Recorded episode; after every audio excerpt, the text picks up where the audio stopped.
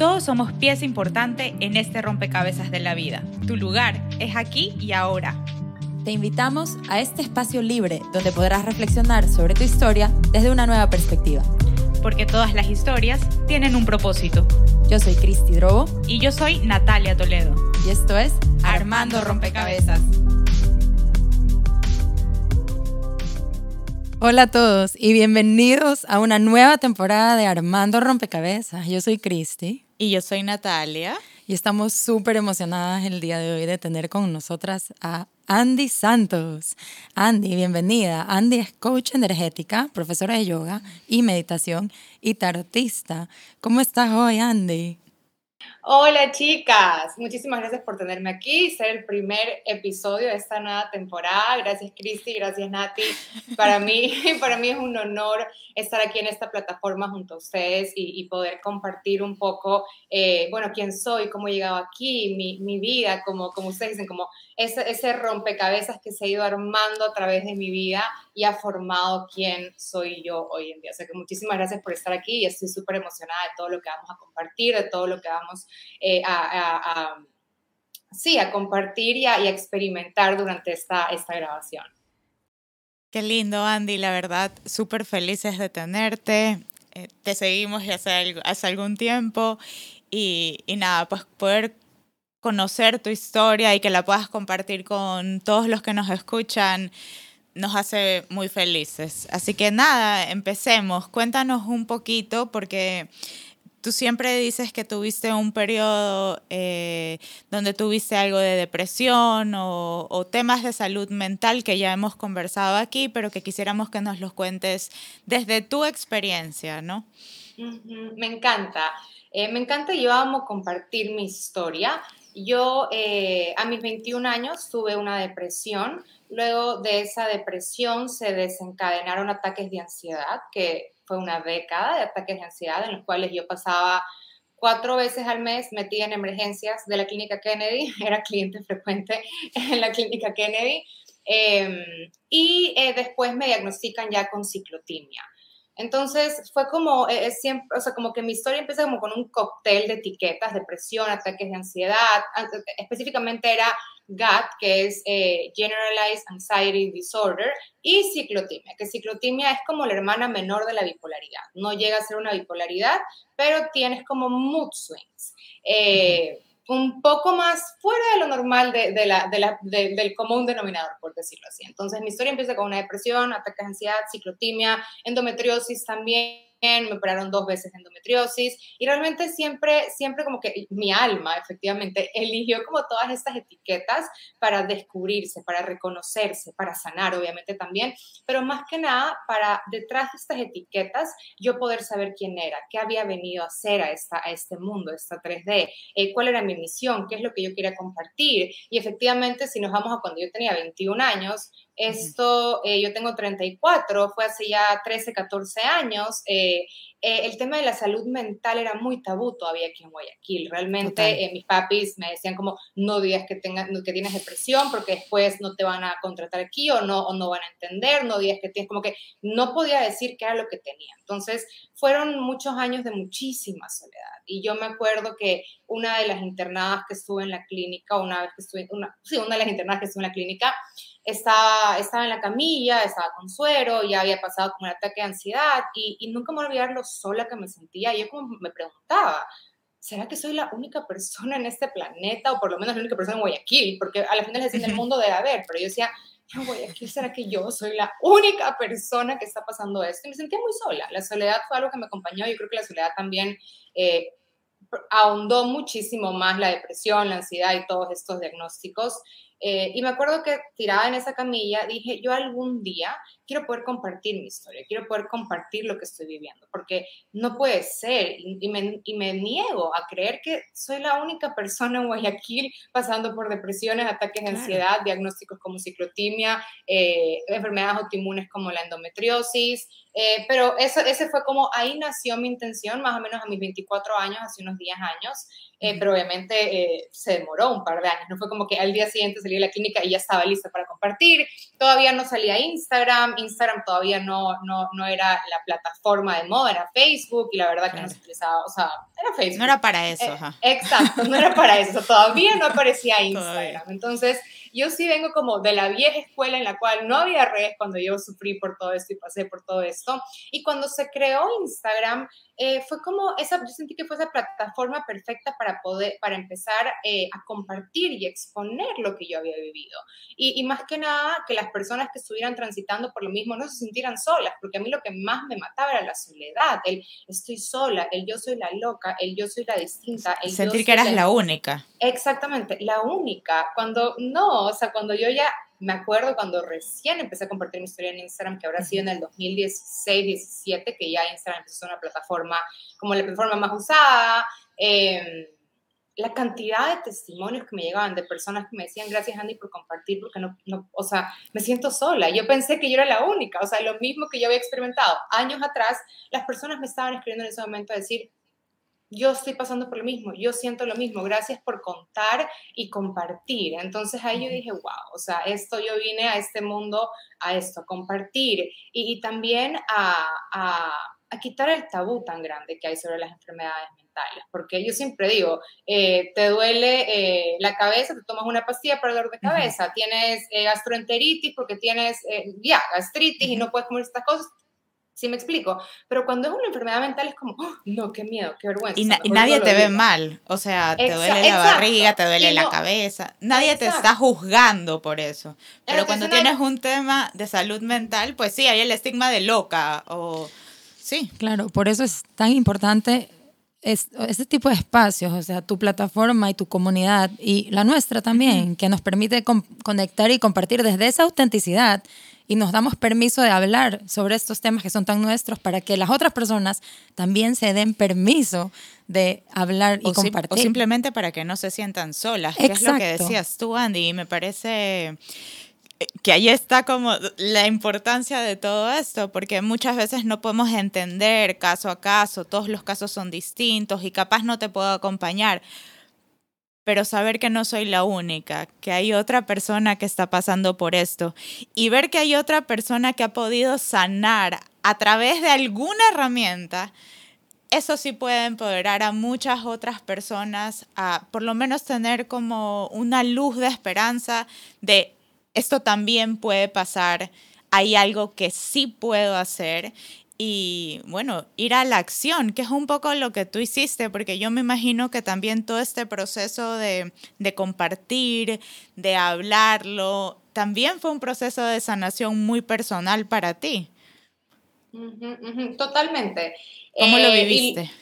me encanta, y lo que dicen de la acción obviamente es muy importante, eh, pero claro, cuando yo empecé a compartir... Eh, hubo mucha resistencia, mucha resistencia eh, de, de, personas cercanas a mí, mucha resistencia de por qué compartes tus trapos sucios, los trapos sucios se quedan en la casa. Se lavan en casa. eso, se lavan en casa, ese, ese dicho. O sea, como que hubo muchísima resistencia al comienzo de que yo hablara tan públicamente sobre estas cosas que había experimentado, que, que, había, eh, que había tenido y había vivido.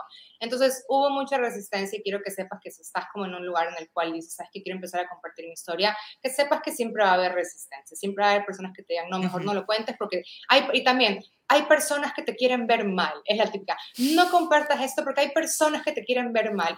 claro. medio? O sea, ¿Quiénes, son esos? Exacto, ¿quiénes son? La verdad, yo no estoy creando lo que estoy creando y compartiendo por ellos. O sea, es como que ni siquiera están en mi campo energético ni en mi mente.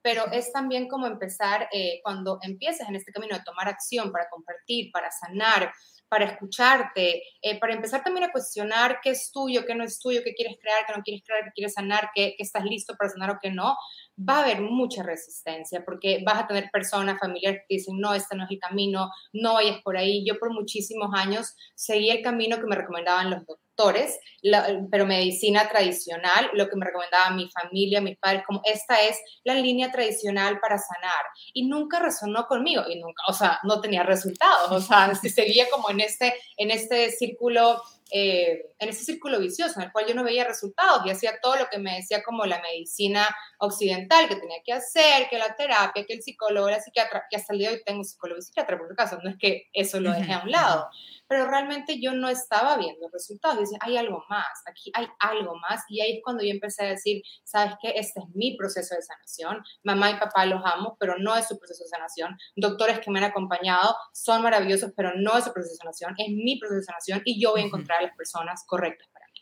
que se alineen a mí. Eh, eh, terapias que se alineen a quien soy. Terapias que me hagan sentir realmente que estoy conectada con la terapia. Entonces ahí también empezó mi camino de retomar mi poder, de esa acción, porque yo venía de muchos años de seguir el camino de mis papis dicen esto, mi doctor y psiquiatra dice esto, entonces esto tengo que hacer, y no lo cuestionaba. Y lo de ir escuchando voces y solo siguiendo las voces que están alrededor tuyo y callar esa voz interna que todos tenemos. Y que esa es la voz que sabe cómo sanar. Esa es la única voz que sabe cómo sanar. Claro, y es Sorry, es completamente medible, o sea, es algo que tú tienes que ser consciente de ti mismo e ir midiendo tus resultados, como tú mencionabas, que es algo que realmente puedes ver, es tangible, lo puedes sentir. Exactamente, entonces yo ya tenía muchos años como siguiendo una línea de sanación que no veía resultados, no resonaba conmigo, pero lo hacía porque era un poco como lo que tenía que hacer, lo que tenía, lo que debía. Eh, y cuando yo empecé a retomar mi poder y a decir, esta va a ser mi camino de sanación, ¡uh! De nuevo, resistencia. ¿Cómo vas a ir a esta terapia holística que te dices, qué es que estás haciendo metida con esa bruja? ¿Qué es que estás haciendo? O sea, era, era, o sea, era todo de nuevo, o sea, todo lo que yo, todo lo que implicaba que yo retome mi poder y yo empecé a tomar acción desde mi ser, siempre creaba bombas atómicas a mi alrededor. Era como, ¿qué estás haciendo? ¿Por qué estás haciendo?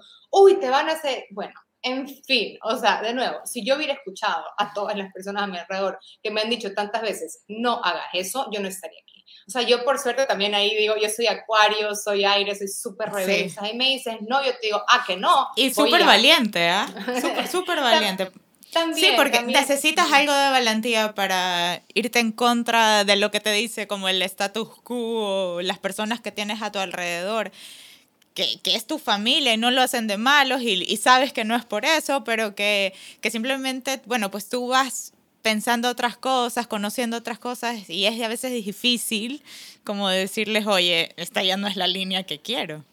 Exacto, porque lo hacen con todo el amor y el cariño del mundo, no, pues, no lo hacen por mal, no, lo hacen con todo el amor, o sea, con toda la entrega, con todo el amor, con todas las ganas de verte feliz, de verte sanar, pero es reconocer que la sanación no está en las manos de otro, la sanación está en tus manos. Entonces, el primer paso para mí para empezar a sanar eh, es tomar esa acción de, ok, este es mi camino de sanación, que se alinea a mí, qué terapias quiero empezar a probar, qué terapias quiero empezar eh, a realizar, qué quiero empezar a experimentar, cómo se siente para mí, cómo quiero que se vea mi proceso de sanación, porque esto es algo también muy importante que justo ayer en un live lo compartía, tú vas a tener siempre dos puertas para todo, dos caminos energéticos. Uno es, yo voy a experimentar mi proceso de sanación desde un lugar de, dolor, de mucho como, ay, qué pesado mi proceso de sanación, es que, ay, me tocó todo esto, estoy sanando, pero es como, como esta queja constante de estoy sanando, pero es que pesado, es que dolor, y es que hay mucho en la terapia, sale mucho.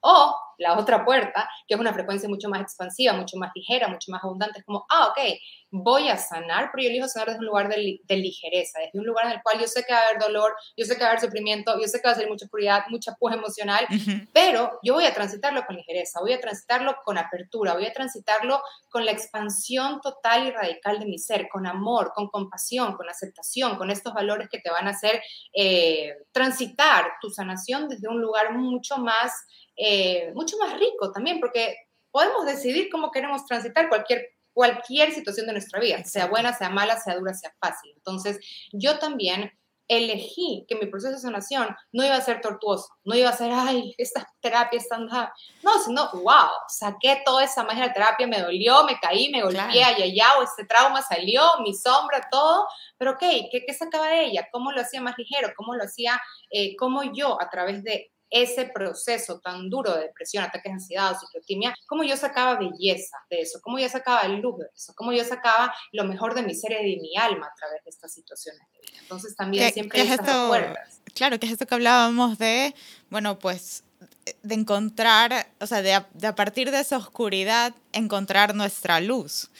Y, bueno, pues tú lo has hecho en, en, este proceso y como saliendo de este papel que a veces le llamamos papel de víctima, eh, donde todo me cae encima y no, todos pasamos por eso, pero es importante reconocer cuando estamos ahí el por qué a mí y salir para decir, bueno, esto es parte de, así es la vida, es una, de cierta forma como buscarle algún otro enfoque aunque a veces en el momento sea muy complicado verlo, pero saber que también va a pasar y que puedo aprender algo.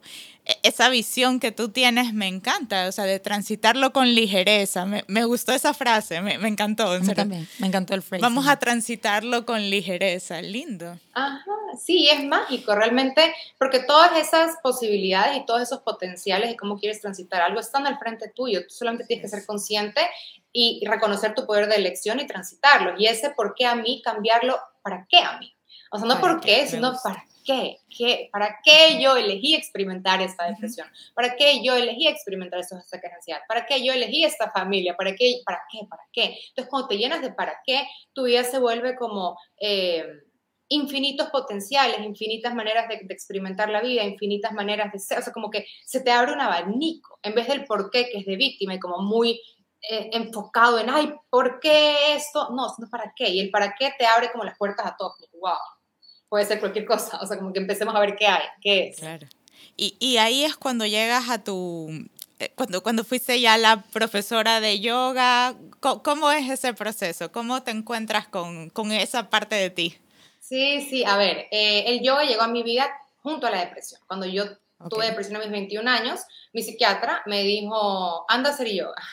como que estaba, estaba empezando a ser de moda el yoga en esa época. O sea, ya había empezado un poco como a entrar al mainstream, por decirlo así. Que eso fue en el 2009, 2010. Entonces me dice, anda a hacer yoga. Yo me acuerdo que fue la primera clase de yoga horrible. Yo llegué a la clase y yo, ¿qué es esto? Todo el mundo parándose de cabeza. Yo no entendía ni cómo ponerme un perro que mira hacia abajo. Y yo, ¿en dónde me han metido? Esto es un culto. Cantaban mantras. O sea, yo como que fue súper como ¿qué es esto? No es para mí. Entonces dejé de ir, fui a una clase, salí desfavorida, dejé de ir. Al año, no sé qué pasa, regreso de nuevo al mismo estudio. Y eso fue, ahí fue amor para siempre. O sea, ya mi alma estaba lista. La primera vez que fui, mi alma no estaba lista para experimentar lo que yo eh, había venido a experimentar a través del yoga. Entonces, al año, que ahora son mis 22 años, voy a una clase de yoga, me quedé enamorada del yoga y desde ahí simplemente el yoga fue ese sostén que me ayudó a transitar todos esos ataques de ansiedad que tuve durante la siguiente década. Em, entonces yo obviamente empecé como estudiante de yoga eh, y a los tres años yo literalmente lo único que hacía era estudiar en la universidad y hacer yoga. O sea, y hacía yoga, si podía hacer dos veces al día, tres veces al día, era como que solamente pensaba, respiraba, vivía.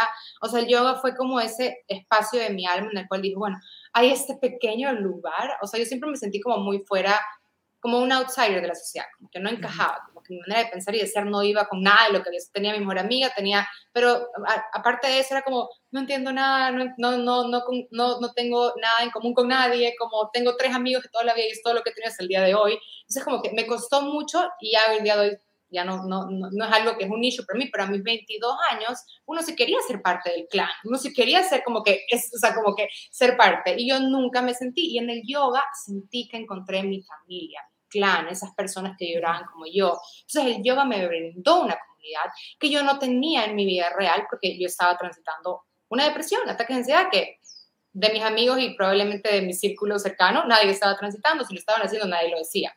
Eh, entonces encontré una familia, una comunidad en ese estudio de yoga. Y de ahí a los tres años dije, ¿qué? Quiero ser profesora de yoga. Me fue a certificar en Estados Unidos como profesora de yoga.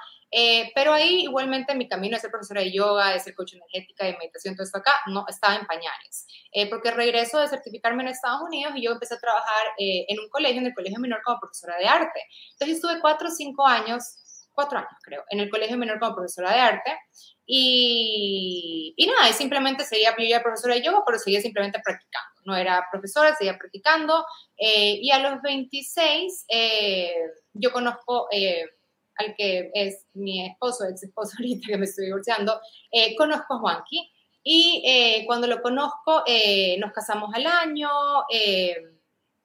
y, y nada, renuncié a mi trabajo, al menor, y él fue el que me dijo, ¿por qué no te dedicas a ser profesora de yoga? Nunca me voy a olvidar, se lo, se lo agradezco de la salida. Me dice, ¿por qué no te lanzas a ser profesora de yoga? Y yo como, ¿será?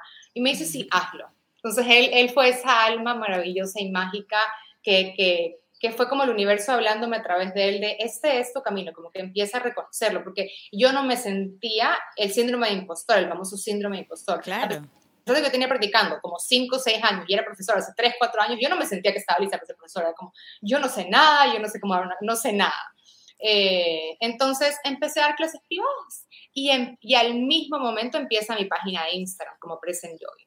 Entonces Present Yogi era el lugar donde yo ofrecía mis clases, o sea, contaba mi historia y también ofrecía estas clases privadas. De Esa, desde ahí te sigo. Desde Present, Present Yogi. Sí, qué risa.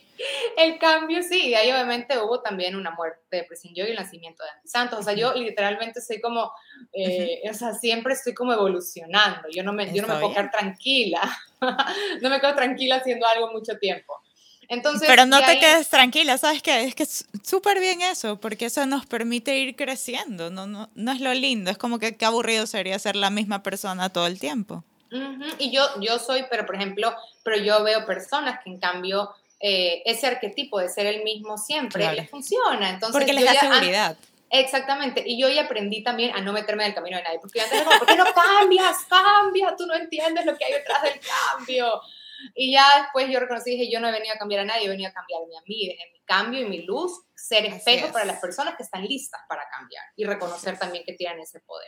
Oye, yo no sé si diciendo esto, estamos acá elevadas y yo voy a bajar un poco como vieja chismosa. Te acabo de escuchar mencionar a tu ex y hablar de él como un alma luminosa, como una persona divina. Y digo, eso no es como muy frecuente. Normalmente cuando hablamos del ex es como, es sí, güey. Puntos suspensivos, ¿ya? Eh, claro, tú estás en un lugar de luz ahorita, estás en un, te noto, o sea, tu energía la puedo sentir a distancia incluso. Eh, es posible un divorcio armónico, aparentemente, porque, porque te escucho hablar de él con gratitud incluso, o sea, y todo el mundo piensa, ah, no, divorcio, casi que fracaso y terrible y todo lo malo, ¿no? O sea, ¿cómo puedes tú, cómo pudiste o qué herramientas te sirvieron para poder transitar eso que es una experiencia igual dura, me imagino, con tanta luz. Y poder hablar de oh. eso de esta forma. Sí, sí, la verdad que eh, Juanqui siempre va a ser una persona, o sea, en la cual voy a, sentir una gratitud y un amor inmenso para siempre. Eh, voy a tratar de hacerle rápido la historia para que haga clic de por qué eh, nace este divorcio. bueno, entonces pasan los años, abro mi estudio de yoga, barra y pilates, abro yoga bar, eh, tenía mi estudio maravilloso, eh, llegó la pandemia, la pandemia a, los, a, las tres semanas yo sabía que tenía que cerrar Yoga Bar porque yo estaba con una, yo a partir de la pandemia como que algo, algo nuevo nació en mí, como que algo se prendió en mí, como que se despertó esta espiritualidad que yo todavía no había experimentado nunca en mi vida. Entonces yo a los dos, tres semanas de la pandemia yo sabía que iba a cerrar Yoga Bar, cierro Yoga Bar, eh, me reinvento, ahí muere Present Yogi con Yoga Bar también, eh, creo una empresa eh, junto a Claro de entrenamientos de yoga, rey pilates que hasta el día de hoy sigue funcionando, es como mi empresa, es mi, bebé también mágico. Y de ahí, eh, el 2020 fue como de reinventarme. Ahí me hice coach energética, me hice tarotista, como que estudié un montón, me certifiqué, leía como loca, hacía retiros de silencio en la casa porque estábamos encerrados. Entonces yo, Juan, quiero todo hablar en tres días. Ok, perfecto, el feliz. Y, no, y yo hacía mi retiro de silencio aquí en el departamento. Eh, y en abril del 2021, hace literalmente va a ser un año, es el aniversario de, eh, fallece mi abuela de COVID. Y ese abril del 2021 mi papi le dio COVID, a mi cuñado le dio COVID, o sea, a todo el mundo le cayó COVID, se muere mi abuela y fue como, ¿qué está pasando? O sea, para mí fue como aquí, que, ¿por qué llegaste muerta a mi vida? O sea, muerte, ¿qué estás haciendo? O sea, nunca había experimentado la muerte tan de cerca. Eh, y también ver que mi papá se podía morir porque tenía COVID, que mi cuñado se podía morir, o sea, como que fue como, por favor, no te lleves a todos y se llevó solamente a mi abuela, que igual removió dentro de mí tantas cosas. Y ahí empecé un proceso terapéutico, porque empecé a cuestionarme, decir, ok, ¿hacia dónde estoy yendo yo en mi vida? ¿Qué es lo que realmente quiero ser? Eh, hacer, Juanqui, tú hacia dónde, o sea, hacia dónde estamos yendo también como pareja. Y nos dimos cuenta en el camino que efectivamente los dos habíamos empezado a tomar vidas como muy paralelas, o sea, caminábamos juntos de la mano porque como pareja éramos formidables, nos apoyábamos, éramos los mejores cheerleaders, como que yo te apoyo, tú me apoyas, o sea, realmente yo digo lo que yo experimenté con él, esos cinco años de matrimonio eh, es, es, como gratitud infinita, expansión de mi ser. Eh, él me permitió ser, él fue la primera persona que me permitió literalmente ser en todo sentido de la palabra, sin miedos, eh, sin como no puedes hacer esto, no puedes hacer lo otro. pero nos dimos cuenta desde el amor que cada uno estaba en distintos caminos. Y fue como, ok, ¿qué tenemos que hacer? Obviamente eh, eh, terminar nuestra relación eh, y todo el 2021 fue un proceso de, con mucho amor, con mucha compasión, con mucha aceptación, como que los dos de la mano ir transitando hasta ese, hacia ese divorcio, que el divorcio lo firmo creo que en una semana, o sea, ya la parte legal está, o sea, como que ha sido un año muy, muy rápido, muy transformador. Y sí, y ahorita nos estamos dando la oportunidad los dos de crear un nuevo espacio, un nuevo camino para cada uno que se alinea a quién es, eh, a quién es cada uno y, y, es desde el amor. O sea, yo siempre digo, esta elección desde dónde vas a transitar tu depresión o tu divorcio. Tú puedes transitar tu divorcio desde el miedo, desde la escasez, desde el resentimiento, o puedes transitar también tu divorcio desde el amor, desde la aceptación, desde la compasión, porque realmente, o sea, el amor que nos tenemos... Eh, eh, siempre va a estar ahí de alguna manera. O sea, no somos, ya no somos marido y mujer, ya no somos esa pareja que fuimos en algún momento, pero es un amigo excepcional y, y, en todo momento nuestra intención fue, nosotros no nos vamos a pelear por absolutamente nada. Nada, o sea, no va a haber ninguna pelea, nosotros vamos a hacer lo que tengamos que hacer, terapia, sanación, lo que sea, pero no nos vamos a pelear porque no nos merecemos esto, no nos merecemos un divorcio triste, un divorcio amargo, un divorcio de jalarte los pelos. Y dijimos también, y siempre lo decimos, como queremos ser un ejemplo para esa sociedad de Guayaquil tan pequeña también, en la cual, como ustedes dicen, el divorcio tiene que ser una jalada de pelos, el divorcio tiene que ser te odio, porque me hiciste esto, eres el peor. Y dijimos, queremos ser un ejemplo para Guayaquil de que puedes divorciarte. Obviamente ha habido dolor, hay lágrimas, hay llanto, hay duelo, hay incertidumbre, hay todo lo que viene con un divorcio, pero está sostenido desde el amor, es del amor hacia el otro, desde la compasión, desde la aceptación, desde el respeto de que cada uno merece la mejor vida que puede experimentar también. Entonces ahí cambia todo, cuando tú pones al otro también como un ser eh, igual de importante que tú en este camino, eh, ah, todo cambia. Entonces sí se puede experimentar un divorcio si tú lo eliges hacerlo desde el amor. Por más, por más dolor que haya, igual se experimenta la frecuencia del amor en esta separación también. Wow. Gracias por compartirnos esa experiencia, sí. Andy. Sí, y yo quería eh, preguntarte acerca de algo que también mencionaste, el rol de la muerte en tu vida. Ahora sí nos vamos deep. Y es un, es un miedo, es un miedo que muchos tenemos. O sea, sin, a pesar de que la muerte es clarísimo lo único seguro en la vida. ¿Ya? Y tú dices que, que has experimentado procesos similares a la muerte y luego al renacimiento en proyectos, en, en sentimientos, en tu persona varias veces. ¿Cómo podemos eh, enfrentar es, este miedo a la muerte, al cambio, esta resistencia que, que en general mucha gente siente hacia los cambios, ¿no?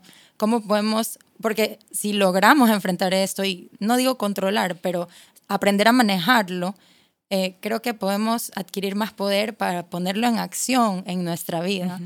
Eh, ¿cómo, ¿Cómo logras tú esta, este cambio de perspectiva de la muerte, que no es una cosa a lo que hay que tenerle miedo, sino una parte de los procesos Cuéntanos un poquito. Me encanta, me encanta.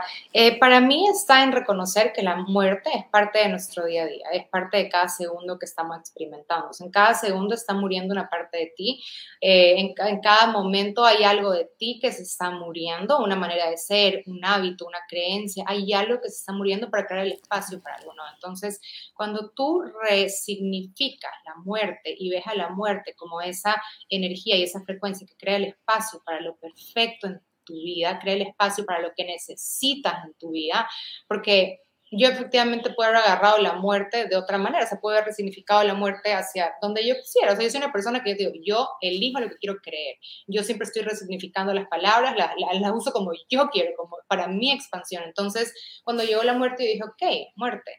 Eh, para mí, eh, primero integrarla. O sea, yo en ese, en ese abril yo le escribí tantas cartas a la muerte. O sea, para mí fue como que tengo que empezar a escribirte cartas porque no entiendo por qué llegaste, no sé por qué estás aquí, quiero que me hables, quiero que me digas, o sea, quiero que a través de personas o a través de, señales, me, me, digas por qué llegaste. Yo quiero conocerte, quiero entenderte, quiero, quiero entender para qué llegaste a mi vida, porque la muerte llega a la vida de las personas, o sea, me refiero a muertes físicas de personas, porque ahí es, siempre hay partes de nosotros que están muriendo que no nos damos ni cuenta. O sea, siempre es hasta nuestras mismas células, están muriendo células en cada instante para poder crear nuevas células. Entonces, la muerte es el único proceso certero que tenemos en toda la vida y en todo momento una parte de nosotros, física, mental y emocional, se está muriendo para crear el espacio. Entonces, de ahí es que yo creo como esta, este, este resignificado de la muerte, de que, ok, la muerte llega a mi vida para crear el espacio para lo que está listo para manifestarse en mi vida. Que si la muerte no hubiera llegado a como a swipe, como a limpiar así de raíz, de profundidad, yo no hubiera tenido como la conciencia probablemente o no hubiera estado lista para que se genere el espacio. Entonces, para mí, eh, a mí es la invitación que quisiera dar en este momento, como ver la muerte como esa energía, ese, ese ser eh, que en vez de querer, de, querer hacerte sufrir, llorar y el duelo, que es parte de, porque va, va, va a haber eso de ahí, realmente lo que quiere es limpiar, limpiar capas de condicionamiento, limpiar cosas que ya no te sirven, limpiar partes de tu ser que están listas para irse, pero que tú por voluntad propia no podrías hacerlo todavía. Necesitas que algo más fuerte que tú te, como que te remueva literalmente por dentro y digas, ya, ok. Y de ahí se crea ese espacio, como esa claridad, como ese, ese nuevo lugar desde el cual tú vas a experimentar tu vida. Y, va a doler porque efectivamente esa persona que fuiste, te acompañó toda la vida, muere también, se va con la muerte. Y lo mágico y la belleza es que tienes la posibilidad de volver a crear un nuevo ser desde cero.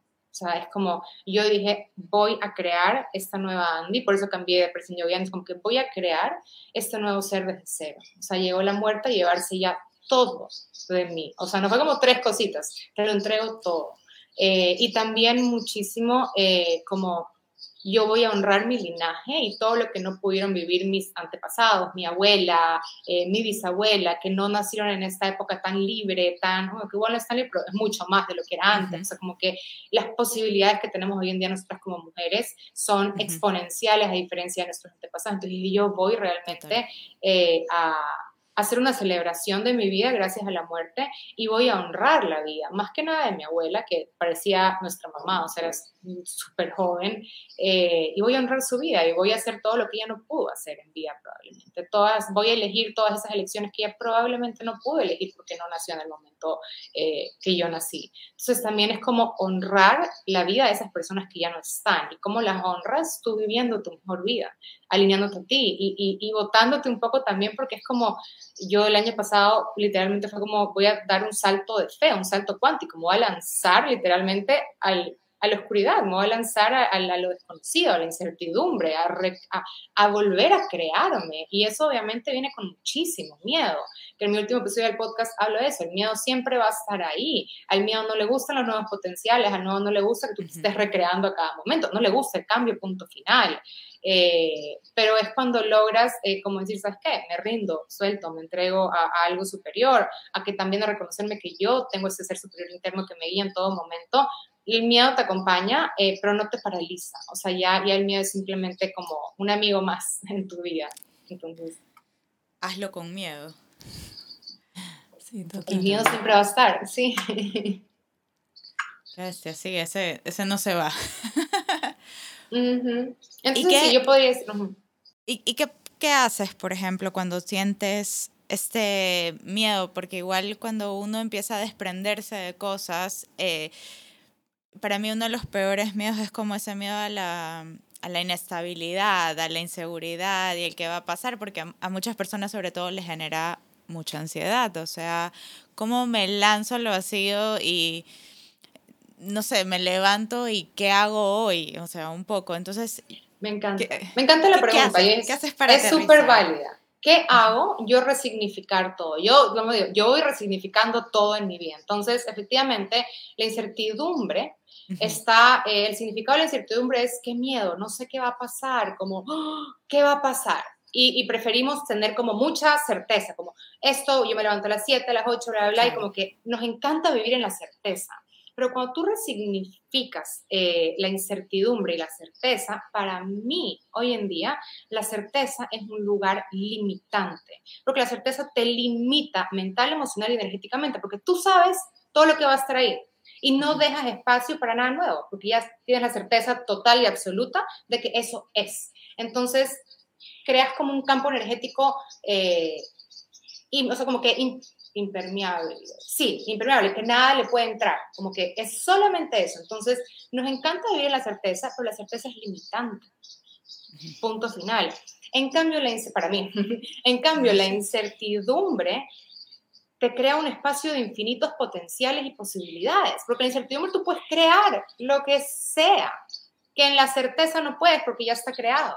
Entonces, cuando tú reconoces que en la incertidumbre, que en la oscuridad, que, que en este como en este vacío absoluto se encuentra el todo, se encuentra tu vida más expansiva, más sana, o sea, se encuentra ahí en la incertidumbre, en el vacío. No la vas a encontrar en la, en la certidumbre y en la claridad muchas veces. Entonces es qué tanto puedes empezar como a cambiar esta manera de sentir y pensar de que la claridad y la certidumbre es como el mejor lugar para estar, porque realmente es el mejor lugar para estar para tu miedo, para tu ego, para la persona que eres hoy en día.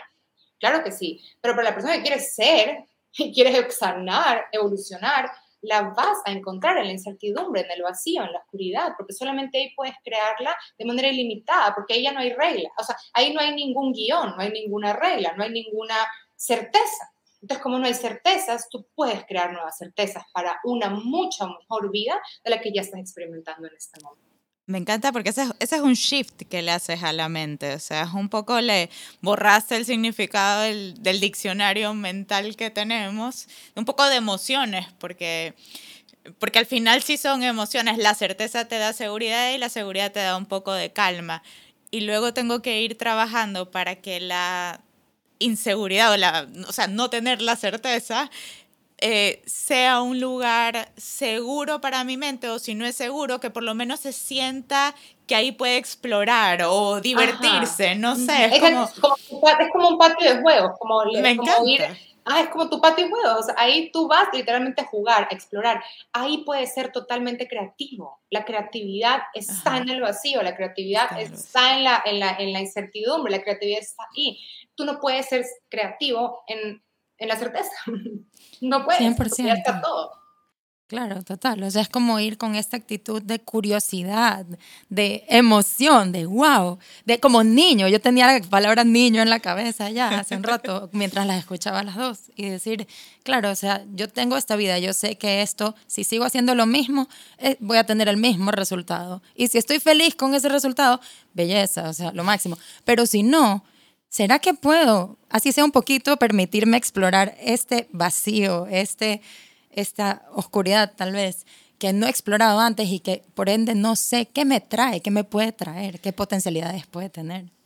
Me encanta porque nos has dejado como con una invitación eh, súper clara y ahora en esta temporada que estamos yendo hacia la acción en la temporada pasada estuvimos descubriendo nuestro poder y en esta queremos ir a la acción, esta invitación que nos haces a resignificar lo que es, eh, no sé, lo que, lo que es lanzarse al vacío, lo que es explorar esto, estas, estas inseguridades o estas cosas donde no, no lo sabemos todo y, y poder conocer ahí no sé, pues quién sabe qué encuentre cada uno, ¿no? Claro. Yo quiero preguntarte así, si es que tienes uno o dos como mini tips, no sé, que puedas darle a alguien que diga, ya, yo quiero un poquito, o sea, quiero probar, pero no es que me voy a lanzar ¡buah! con todo y dejar todo tirado atrás, pero tal vez hay como pasitos que podemos tomar para ir explorando, claro, un poquito de oscuridad, un poquito de, de incertidumbre en nuestra vida. Me encanta, me encanta esta pregunta porque realmente desde mi experiencia, yo no fui poquito a poquito, lo mío fue como ¡boom! O sea, fue como la bomba. Exacto, claro. Entonces nunca tuve la experiencia de ir pasito a pasito, porque como digo, la muerte el año pasado fue como un golpetazo, literalmente, que no tuve tiempo ni de reaccionar. Entonces, estoy tratando de pensar cómo pueden ser esos pasitos pequeños realmente.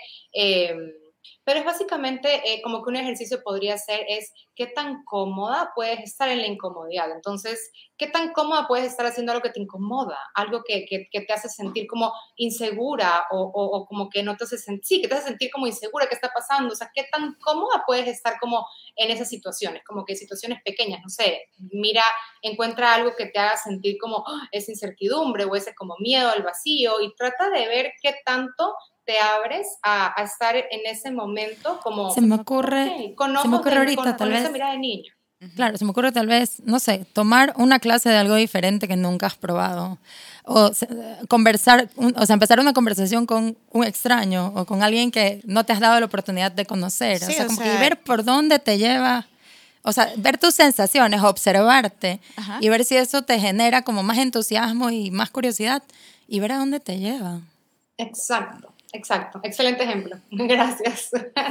Sí, total. Tú empezaste con, con una clase distinta. es que me he dado cuenta que me encanta hacer esas cosas, como que probar experiencias nuevas. Sí. Cristi, Cristi, empezó clases de baile, entonces esa es una experiencia distinta. Ya me y conocí, no sabes, o sea, y me llevaron a otras cosas, bueno, que en otro rato les contaré. Sí, yo, yo me fui a vivir a Quito y descubrí el trail. Eso. O sea, eso mm, terror, o sea, lanzarte una carrera donde no sabía que el trailer era con lodo.